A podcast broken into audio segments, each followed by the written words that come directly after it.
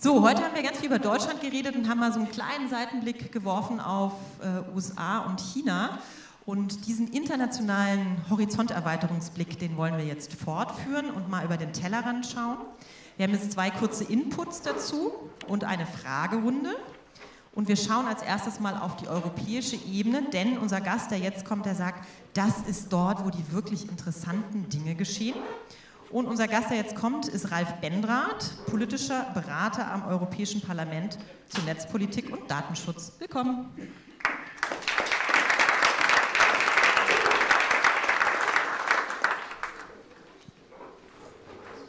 Ja, hallo, vielen Dank für die Einladung. Ich hatte noch ein paar Folien mitgebracht. Ah ja, sehr gut.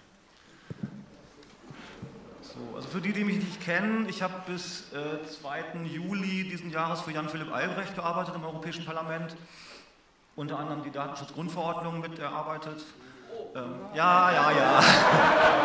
Los, Eier, Tomaten. Und Jan, Jan ist ja jetzt in Kiel als Minister für Draußen und Digitales. Ich arbeite seit dem 3. Juli für seinen Nachfolger Romeo Franz, der auch in den Innenausschuss gegangen ist und macht da unter anderem die Themen auch noch weiter. So, wenn man sich anguckt, EU-Digitalpolitik in globaler Perspektive, ähm, und wenn man da erstmal sozusagen auf die wirtschaftliche Ebene guckt, dann sieht das alles nicht so super aus. Ne? Also es gibt kaum noch Halbleiterhersteller in Europa. An großen Softwareunternehmen haben wir SAP, klar, aber sonst bin ich mir nicht so sicher. Äh, wir haben aber viel Open Source hier. Ähm, das ist sozusagen der schlafende Riese hier in Europa auch. Und wir haben ziemlich viel Erfahrung auch im Bereich E-Government. Da gibt es ja gerade im Baltikum, Estland und so einiges an äh, Vorsprung. Ähm, Im Bereich Digitalwirtschaft selber, sozusagen die Firmen, die da mit den Daten Geld verdienen und so, ähm, gibt es eigentlich auch nur noch US-Unternehmen? Also kennt jemand eine deutsche oder europäische Alternative zu Netflix? Netflix? Also ich nehme mal die ARD-Mediathek. Ja, da gibt es den Tatort. Ne? Ja, aber kennt keiner. Ne? Das Einzige vielleicht, was mir spontan einfällt, wäre Spotify. Die kommen ja aus Schweden. Und wenn man dann anguckt, kann man da versuchen, über die internationalen Handelsabkommen, die ja in den letzten Jahren, also die zweite Generation von Handelsabkommen, die da verhandelt werden, ähm, gibt es da Versuche, irgendwie die europäische Digitalwirtschaft ein bisschen besser zu schützen? Äh, nö, da kommen eigentlich immer so Standardkapitel rein zum Thema E-Commerce, äh, freier Fluss von Daten, Punkt. Ähm, eine Ausnahme sind die personenbezogenen Daten, da haben wir es immerhin geschafft. Ähm, dass die Kommission sich jetzt geeinigt hat auf einen äh, Verhandlungstext, der ganz klar sagt, auch wirklich ohne Ausnahmen, dass äh, die EU weiterhin ihr Recht behält, die, äh, den Schutz von personenbezogenen Daten so zu regeln, wie sie es will. Und das kann eben auch Beschränkungen beim Dat Datentransfer in Drittstaaten bedeuten. Da komme ich gleich noch drauf.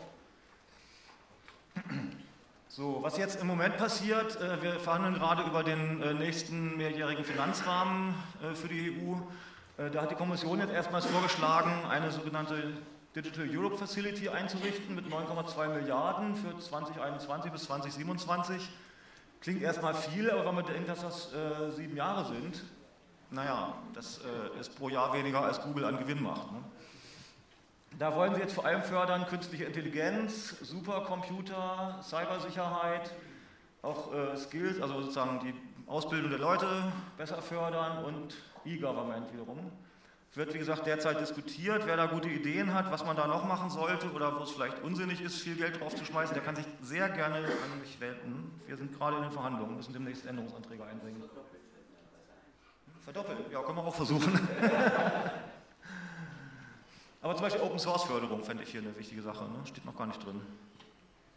So, halt, war das? Ja. Wenn man sich dann die Konkurrenz anguckt, wie gesagt, die USA sind da sehr weit führend, eigentlich in vielen Bereichen, äh, Software und Hardware. Das liegt vor allem daran, dass das da ein sehr stark unregulierter Markt ist. Die Firmen können da im Prinzip machen, was sie wollen, äh, oft nach dem Motto Move fast and break things. Und wer sozusagen sich am schnellsten bewegt und am schnellsten die meisten Nutzer und damit auch Nutzerdaten sammelt, hat gewonnen. Dann kommt es oft zu natürlichen Monopolbildung. Gerade in diesen vernetzten Infrastrukturen ist das ja ein natürlicher Effekt kaum Verbraucherschutzregeln dazu. Aber sogar bei den USA sieht man schon, dass die ihre Hardware selber kaum noch herstellen. Ne? Also Apple macht zwar die ganzen Gewinne in Cupertino, aber die Hardware lassen sie bei Foxconn in China fertigen. Das Gegenmodell ist eben China, da wird Roderick gleich noch ein bisschen zu erzählen, deswegen erwähne ich das hier nur kurz. Ähm, expandiert inzwischen auch weltweit, wenn man sich zum Beispiel deren Aktivitäten in Afrika anguckt, das, da kommst du gleich noch drauf. Äh, dann ist noch interessant, Israel hat eine sehr aktive Start-up-Szene, auch äh, viele ähm, Digitalunternehmen. Ähm, und da kommt dann aber klassischerweise auch viel an Abhörtechnik und solchen Firmen her. Das ist vielleicht auch nicht unbedingt das, was wir als Vorbild nehmen sollten. Rest der Welt, kurzen Überblick, Asien ist relativ divers, ist halt auch groß. Ähm, Japan und Südkorea sind ziemlich spitze. Äh, Südkorea halt Samsung als äh, einer der Marktführer da im, im zum Beispiel Smartphone-Bereich. Äh, Lateinamerika ist, was sozusagen globale Wirtschaft, Digitalwirtschaft angeht, natürlich nicht so mit im Rennen, hat aber vor allem in Brasilien ein paar interessante Online-Beteiligungsexperimente gemacht. Da wurde zum Beispiel in äh, Sao Paulo, glaube ich, äh, der ähm, Haushalt der Stadt äh, eine Weile, ich, machen die das immer noch? Weiß ich gar nicht genau, über Online-Beteiligungsverfahren äh, sozusagen ausgehandelt und beschlossen. Brasilien hat auch vor ein paar Jahren die Net-Mundial-Initiative gestartet, wo so eine Art digitale Bürgerrechts-Internet-Grundrechte-Karte erarbeitet wurde ist dann leider von äh, unter anderem den USA abgeschossen worden. Das hat keinen Follow-up mehr gekriegt.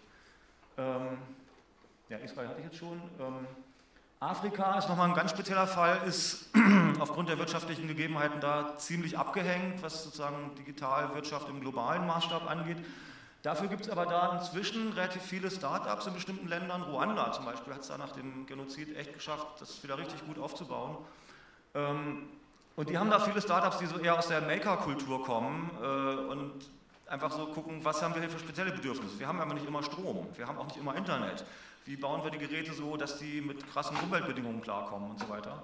Ähm, da gibt es also interessante Entwicklungen. Da äh, empfehle ich sehr einen Film, der vor kurzem auf Arte lief. Ich hoffe, der ist noch in der Mediathek verfügbar, von Geraldine de Bastion. Der hat sich, die hat sich da mal die ganzen Maker-Startups angeguckt. So, das war zum Thema Digitalwirtschaft. Die Wirtschaft braucht aber ja auch Regeln. Ne? Wie gesagt, in den USA haben wir eigentlich kaum Regeln, das ist ein Problem. In, äh, in, China haben wir das extrem verregelt. Man könnte sagen, das ist so ein gamifiziertes 1984. ne, mit diesem Social Scoring jetzt und so Sachen. Und in der EU haben wir zumindest theoretisch den Anspruch, dass wir Regeln setzen, die auf Grundrechten und Grundwerten basieren. Ähm, was unter anderem daran liegt, dass wir seit 2009 die Charta der Grundrechte verbindlich haben, auch für den EU-Gesetzgeber. Äh, und da sind so ein paar Beispiele, Datenschutzreform hatte ich schon genannt, äh, IT-Sicherheit wird gerade daran gearbeitet, Netzneutralität ist schon beschlossen, äh, Abschaffung der Roaming-Gebühren, jetzt vor kurzem gerade im Parlament die Abstimmung zur Urheberrechtsreform. Da sieht man wieder, es wird natürlich über diese Regeln auch immer heftig gestritten, das kann manchmal auch schief gehen oder so ausgehen, wie man selber das vielleicht nicht will, aber es wird zumindest darum gerungen, diese Regeln irgendwie zu setzen. Ähm, aktuell wird jetzt auch noch darüber geredet, wie kann man künstliche Intelligenz äh, besser regulieren, ähm, damit eben keine bösen Algorithmen rauskommen. Was? Keine bösen Algorithmen herauskommen, sozusagen. Ähm, wie reguliert man die Plattform? Da haben wir jetzt gerade aktuell die Diskussion, gibt es seit dem 12. September auch eine Empfehlung der Kommission. Wir verhandeln im Parlament gerade über eine Resolution dazu. Wie schützen wir die nächste Europawahl im Mai vor sozusagen unangemessenem Einfluss durch Firmen wie Cambridge Analytica oder auch durch die Russen oder so. Welche Verantwortung sollten da Facebook und so kriegen? Ist nicht einfach, aber es wird zumindest versucht. Beispiel Datenschutz, das war Teil meines Jobs hier. Das war die letzte Verhandlungsrunde, da ist der Text entstanden auf meinem Laptop. Gegenüber sitzt das Team der Luxemburger, die Ratspräsidentschaft. Und immerhin haben wir es ja doch gegen Ende geschafft, dann noch einigermaßen Aufmerksamkeit zu kriegen.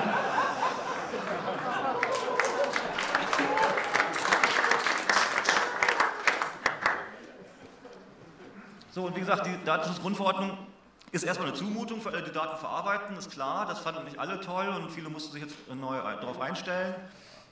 Basiert aber eben auf Werten, auf Grundsätzen, Verarbeitung Glauben, Transparenz, Zweckbindung, in der Regel die Einwilligung der Betroffenen oder eine andere legitime Rechtsgrundlage, ähm, starke Betroffenenrechte auf Auskunft, Löschung und so weiter.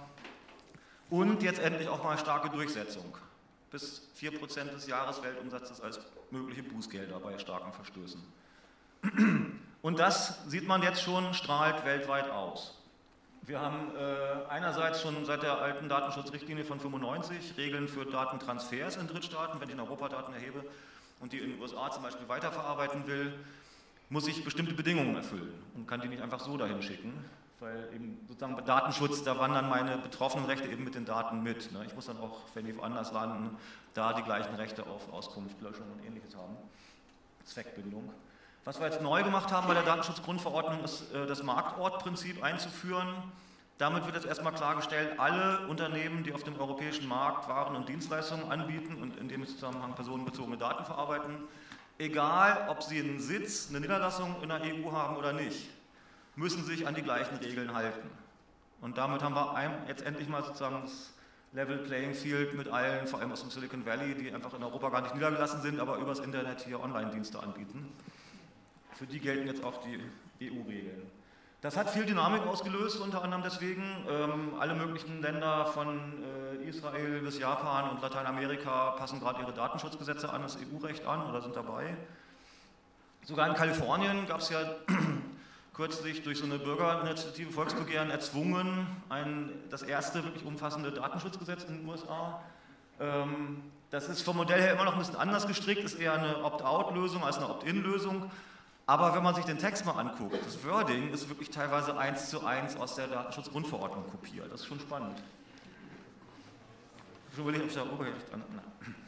Ähm, so andere, andere Debatten äh, sind, wie gesagt, erst am Anfang. Äh, zum Beispiel, also künstliche Intelligenz hatte ich genannt, Plattformen hatte ich genannt, äh, aber zumindest versuchen wir es immerhin, äh, da wertebasiert Regeln mal zu setzen. Ganz kurz zwei Beispiele noch. Digital Fair Trade. Können wir vielleicht nachher auch noch ein bisschen ausführlicher diskutieren. Das äh, finde ich extrem spannend, aber da wird noch kaum drüber geredet. Was machen wir mit nicht personenbezogenen Daten? Dafür gibt es eigentlich erstmal keinen Schutz bisher. aber was passiert, wenn ich jetzt in ein Freihandelsabkommen reinschreibe, sagen wir mal mit Senegal oder so, dass äh, alle nicht personenbezogenen Daten frei hin und her transferiert werden dürfen ohne Grenzen. Führt das dann nicht im Prinzip zu einem digitalen Kolonialismus, dass so wie früher die Edelsteine, das Kautschuk und die äh, Elefantenzähne oder andere Mineralien äh, da extrahiert werden, aber die eigentliche Wertschöpfung und der Gewinn dann in der EU gemacht wird oder in China, wie wir gleich von Roderick noch hören werden. Ähm, müsste man zumindest mal drüber nachdenken. Ne? Die Frage ist, wie regelt man das dann? Will man Dateneigentum an solchen nicht personenbezogenen Daten einführen, finde ich eher schwierig. Ähm, Data Localization ist eine Möglichkeit, dass man sagt, die Daten müssen zum Beispiel auch immer hier bleiben, da wo sie herkommen. Ist aber auch umstritten.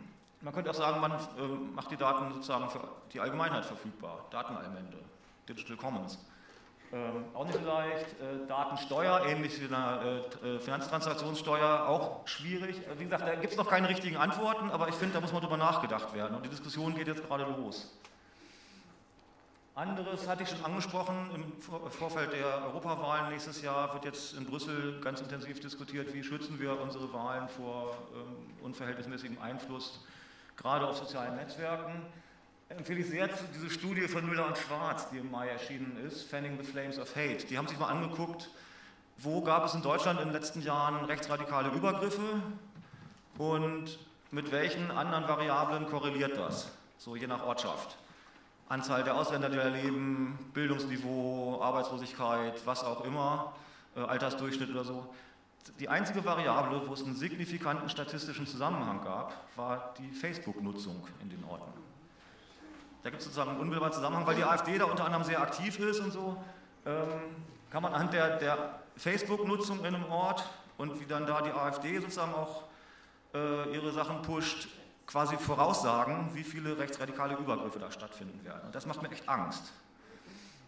In den USA, wie gesagt, wird das eher nicht geregelt. Da sagen sie immer, wir haben hier das First Amendment, äh, freie Rede, auch wenn Unternehmen irgendwas äußern, sogar was der Algorithmus ausspuckt, gilt bei denen unter Redefreiheit. Äh, in China haben wir natürlich Zensur, das Gegenmodell wollen wir auch nicht wirklich. Die Frage ist jetzt eben, wie finden wir da unseren europäischen Weg, der unsere Demokratie davor schützt, hier irgendwie ähm, unangemessen äh, beeinflusst zu werden, der aber dann eben nicht zu weit geht und so eine Art, äh, was weiß ich, Zensur, Uploadfilter und solche Sachen einführt. Ähm, da muss man eben die Balance finden, aber die Debatte läuft jetzt gerade und zumindest versuchen wir es. So, als Fazit eben, wie gesagt, EU ist bei der Technikentwicklung selber vielfach abgehängt. da müsste man jetzt schon mal, das hat die Kommission eben auch vorgeschlagen, Geld drauf werfen und versuchen, da wieder aufzuholen. Da muss man eher gucken, in welchen Bereichen will man das machen. Ähm, aber Regeln steuern eben auch Technikentwicklung. Ne? Die Datenschutzgrundverordnung führt jetzt auch dazu, dass Unternehmen, die datenschutzfreundliche Technologie anbieten, datenschutzkonforme Suchmaschinen zum Beispiel gibt es einige in Europa und so, ähm, dass die jetzt einen Wettbewerbsvorteil kriegen. Ne? Und da haben wir einige eben auch in Europa. Äh, und diese Technikregulierung findet eben hier auch wertebezogen statt, wertebasiert. Und wenn es gut läuft, hat sie globale Ausstrahlung. Das wäre so die Hoffnung. Damit übergebe ich dann an Roderick direkt. Ne? Nee. Danke.